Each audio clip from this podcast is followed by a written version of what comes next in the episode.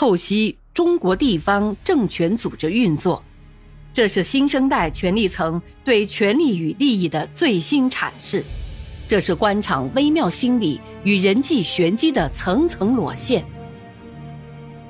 请听现代官场小说《生死博弈》。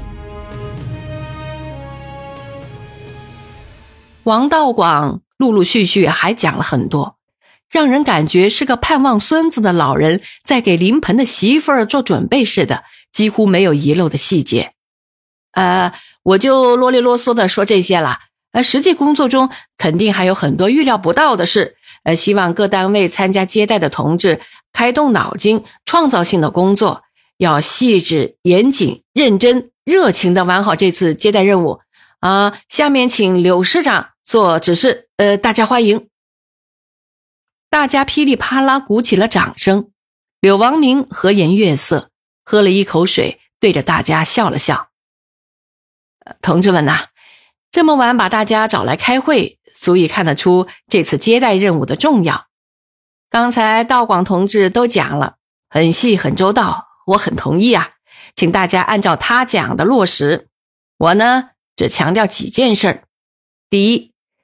这次接待工作按二级警卫安排，公安局周局长没来，你回去告诉他。柳王明面对公安局参加会的政委，接待车队可闯红灯，特殊路段要封锁交通，不得有误。第二，今晚参加会议的单位都要明确一把手亲自负责这次接待工作，出了任何差错，一把手负责，我一定追究，严惩不贷，我会说到做到。说到这儿，柳王明的表情严肃起来。第三，全部准备工作必须在一个星期之内完成，没有任何条件和价钱可讲的。下个周三，也是今晚，这些人参加，我要全面检查一遍。第四呢，这次接待工作完后，我们要组织一个总结表彰会，表彰那些工作出色的单位和个人。对特别突出的要提拔重用。柳王明还特别强调，第一天的欢迎宴会还有安全保卫工作，领导的驻地一切无关人员一律不得进入。新阳宾馆从现在开始要控制对外接待，所有无关人员不得进入。柳王明对田文阁早有过交代，他把自己怀疑的对象给田文阁列了个名单。主要是防止这些人向考察组反映柳王明的问题，还有，市建设局要特别抓好最近的城市管理，环境卫生保洁一刻也不能马虎，夜晚路灯要个个明亮，市政设施要正常运行，供水供电不能有半点差错。新阳宾馆要列为一级保电单位，还要落实备用电源。另外，我了解过，领导在我市期间。有位正逢生日，为了工作而在外面过生日，我们更要隆重给他们祝贺，请道广同志做好安排。这里我就不细谈了。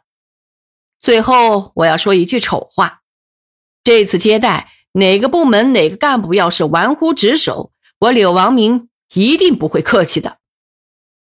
随着这个的的出口，柳王明把茶杯重重的杵在桌上。看得出他在这件事上的决心和力度。会后，柳王明把王道广叫到办公室。王道广以为柳王明对接待工作还不放心，还有事要交代。哎，柳师长，您放心，接待工作我保证万无一失。您今晚的话说的很到位，我看不会有什么问题。我要找你谈的不是这些，你知道吗？李树生今天下午带了一帮人去南岭村找南岭村的茶。哦，我我还真不知道这事儿。你呀，你糊涂啊！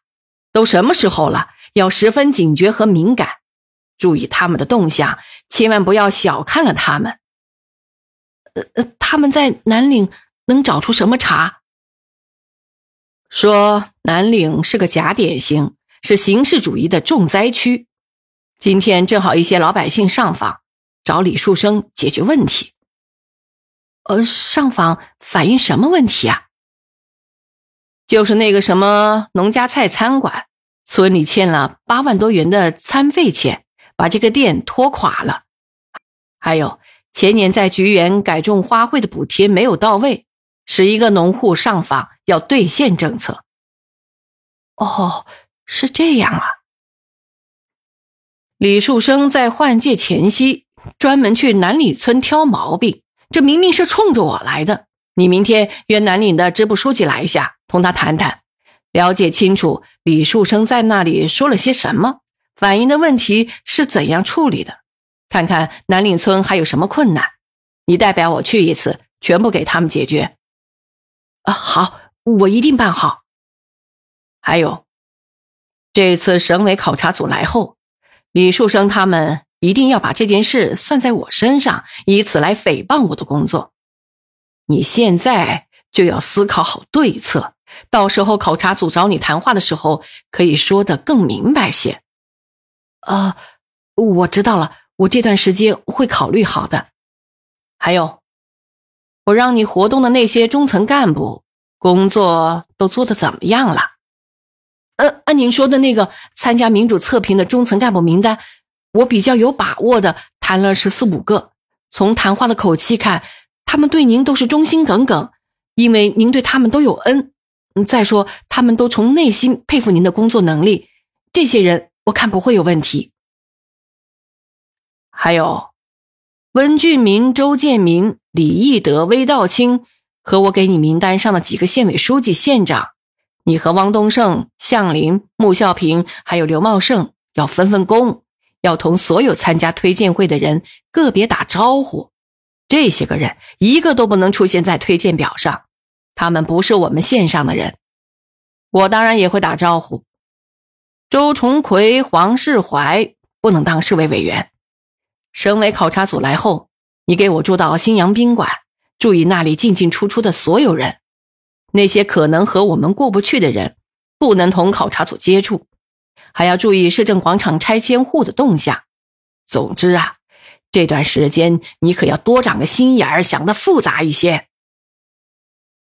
王道广走了之后，柳王明又拿起电话给公安局副局长田文革。电话通了，但里面嘈杂的嚎叫声响了一会儿，才有田文革沙哑的声音：“哎，啊，哪位啊？你很开心呐，连我的声音也听不出来了。哦哦哦，哪里哪里？呃，这太吵了，我出来一下。哎哎，您说您说，柳市长。”你现在就到我办公室来，二十分钟以内赶到。啊，是是是，我马上到。不到二十分钟，田文革一阵风似的卷了进来，烟味、酒气和混杂着说不出品牌的香水味儿一同卷进了柳王明的办公室。田文革，你这又是在 KTV 包房里混呢？呃，呃，省厅来了几个朋友，检查娱乐场所治安秩序。我陪他们几个地方转转，现场去看一看，才看了两家，这不就接到您的电话，我就跑过来了。哎，老板，什么指示？我的指示在你那儿好像不落实啊。呃，哪里？这个胆儿我也不敢呢。老板，您说。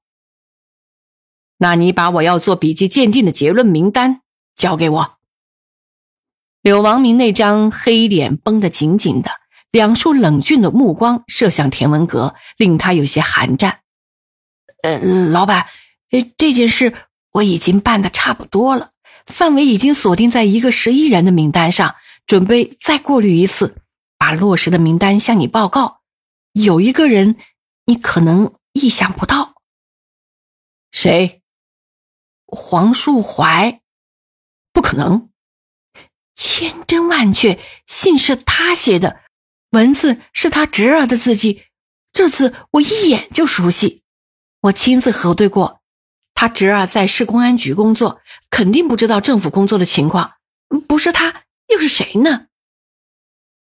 柳王明紧锁着眉头，不时的摇摇头，似乎怎么也难以相信这个现实，又似乎恍然大悟。